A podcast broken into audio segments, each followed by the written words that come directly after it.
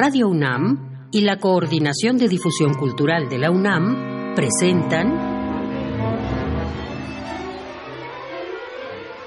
En Fa. Nuestros compositores en síntesis. Bienvenidos a una nueva emisión de ENFA, nuestros compositores en síntesis, la serie de la Coordinación de Difusión Cultural de la UNAM y Radio UNAM, en la que platicamos con los compositores jóvenes que van marcando la pauta de la escena musical de México. Yo soy Iván Martínez y como cada semana le agradezco que nos acompañe, como le agradezco a nuestro invitado de hoy, el compositor Diego Lozano.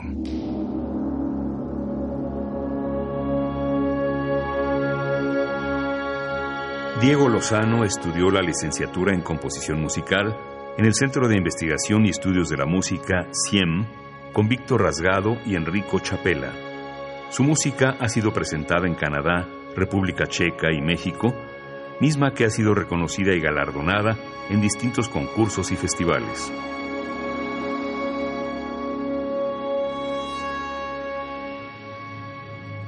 Diego, tú eres uno de los compositores más jóvenes he tenido en esta mesa, pero tienes una trayectoria ya notable de estrenos, de concursos, de comisiones, y me parece por algunas entrevistas que leí tuyas que eres de los que tiene más claro el camino que debe seguir un compositor o el camino que debe construirse un compositor para hacer una carrera.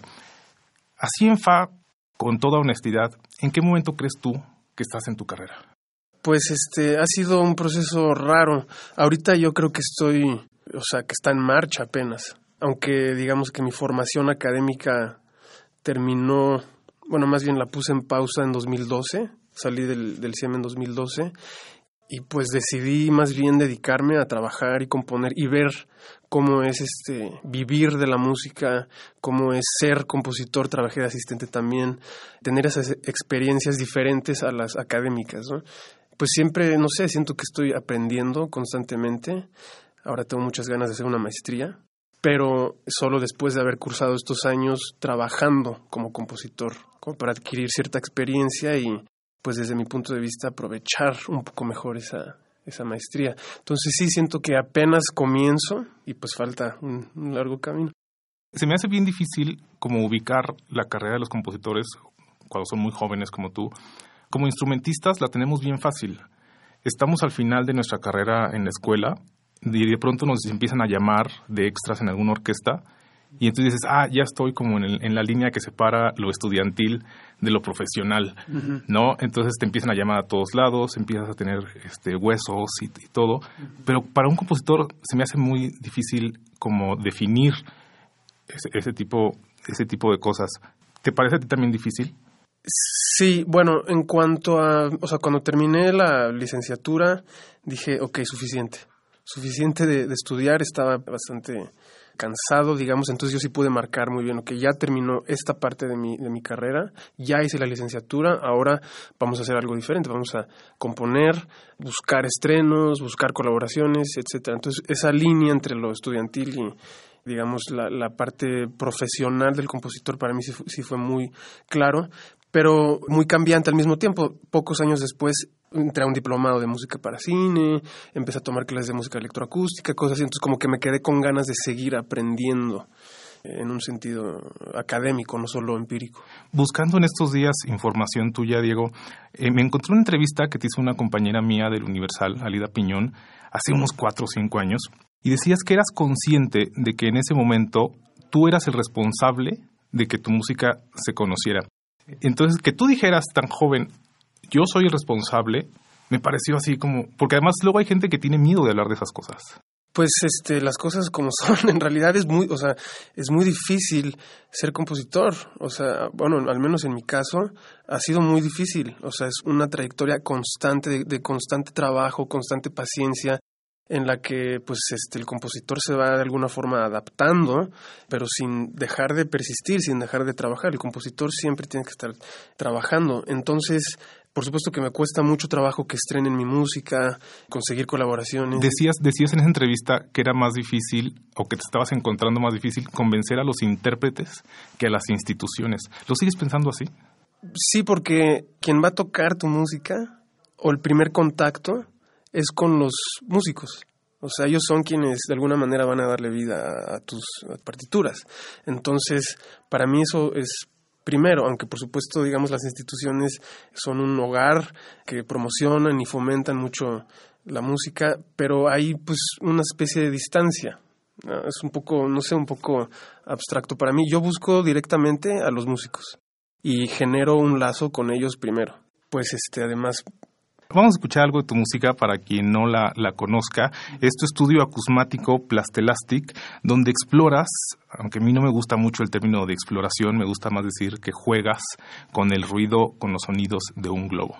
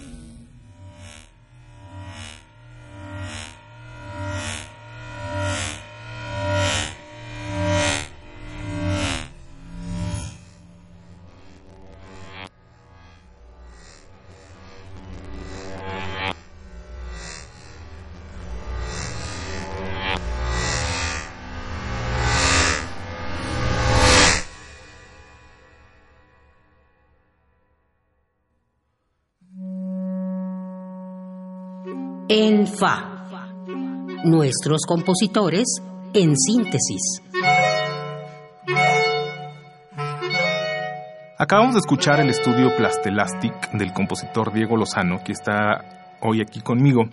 Diego, siempre procuro preguntarle a los invitados al inicio del programa eh, que definan su voz creativa, que definan su música en tres, cuatro palabras, pero quise esperarme para escuchar primero Plastelastic contigo. Dime tres, cuatro palabras en Fa. ¿Cómo defines tu música? ¿A qué suena Diego Lozano? Pues diría, ahorita estoy como en una búsqueda, me siento como en un, en un espacio amplio, estoy probando muchas cosas, siempre que compongo una pieza procuro utilizar elementos y herramientas diferentes a las que utilicé previamente, pero entonces diría fluctuante. O sea, si, si ves mi trayectoria y mis piezas son cambiantes, son diferentes las piezas, en términos de estilo. Pero no en términos de esencia supongo que es interesante. Supongo debe, que, debe haber algo ahí que, que, sí, que lo significa. quizás yo no percibo eso, ¿sabes? Eh, yo creo que eso que dices de esa esencia eh, es algo que se da por sí sola.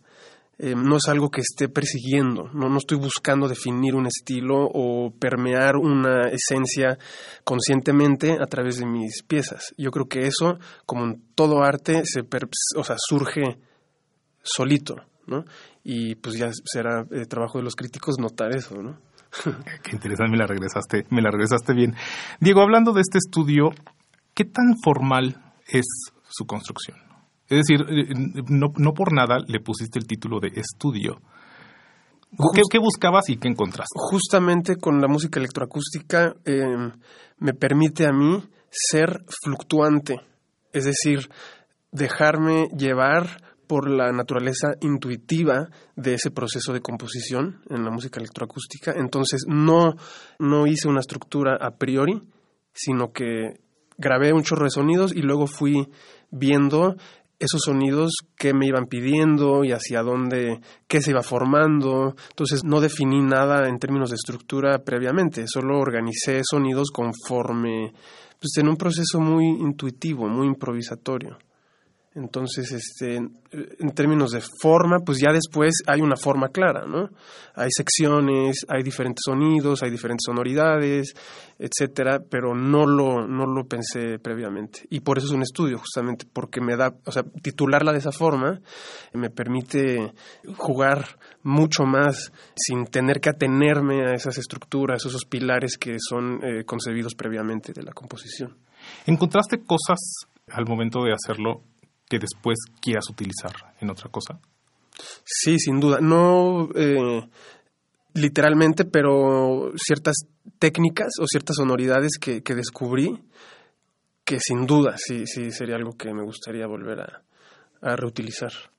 Yo conocía tu música, Diego, o bueno, las pocas piezas que había escuchado eran mucho más tradicionales y me pareció un poco, eh, no que me sorprendiera o que me pareciera totalmente una rareza, pero, pero sí es como un atrevimiento, ¿no? Escribir un estudio para con, sonidos de un globo.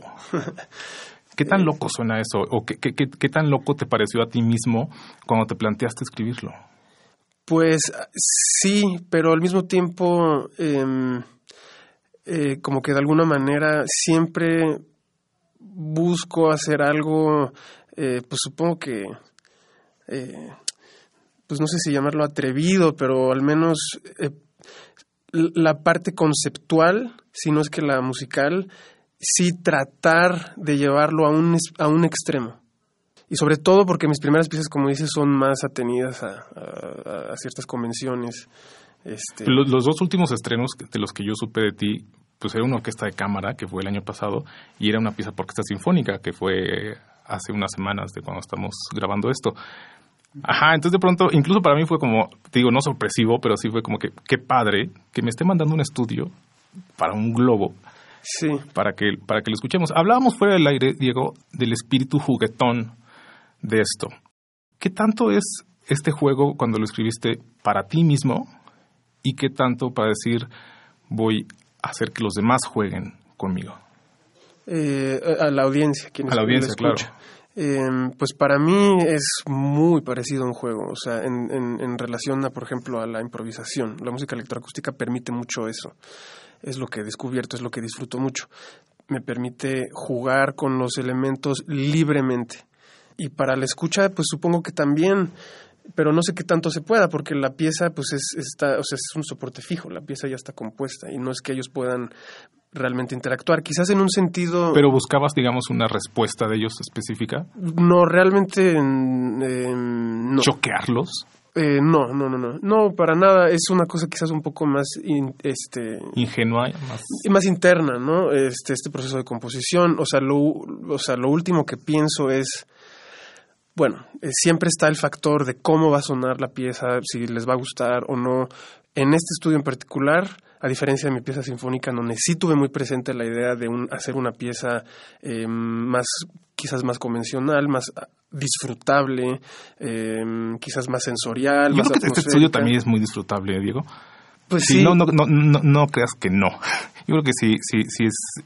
Porque es simplemente el, el, título te lleva a disfrutarlo y, te lleva a escucharlo de una manera juguetona y más abierta. Pero vamos a escuchar algo más tradicional, si es que cabe la palabra. Es Fosas, el primer movimiento de Algo pasa, que no pasa nada, para orquesta de cámara y electrónica, una grabación del estreno durante el festival dedicado al movimiento del 68 en octubre pasado en la UNAM.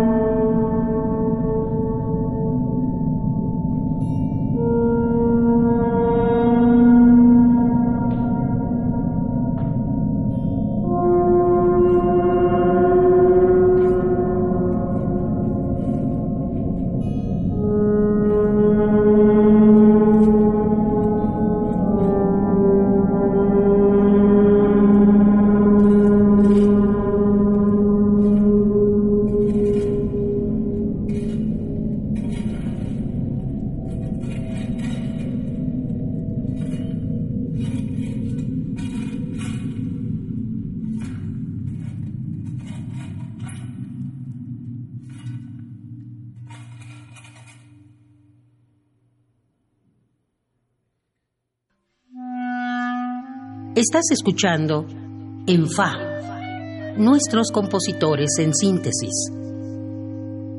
Acabamos de escuchar Fosas, un fragmento de este movimiento del compositor Diego Lozano, que está aquí conmigo.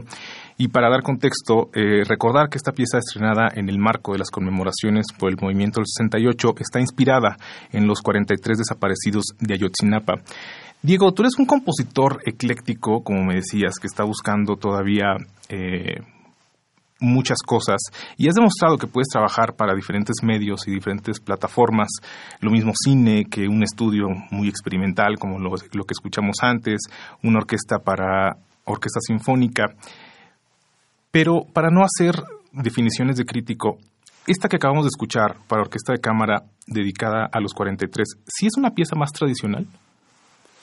Pues sí, o sea, en términos de escritura, en términos de estructura, de forma, de, de contenido, pues no, o sea, tradicional respecto a pues simplemente los medios, ¿no? Pues son más, más instrumentos acústicos.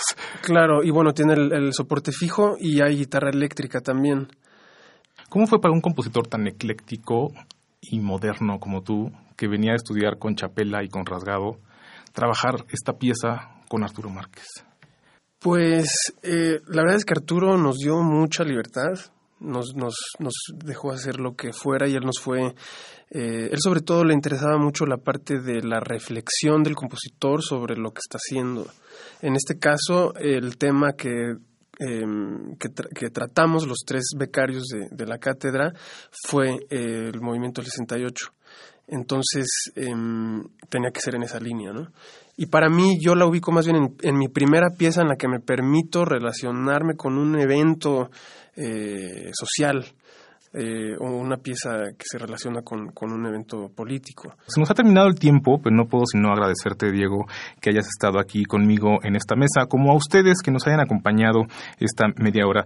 Déjenos sus comentarios en las redes sociales de Radio UNAM. Yo soy Iván Martínez, me acompañaron Oscar Peralta en la producción y Miguel Ángel Ferrini en la cabina. Yo lo espero en la siguiente emisión de ENFA.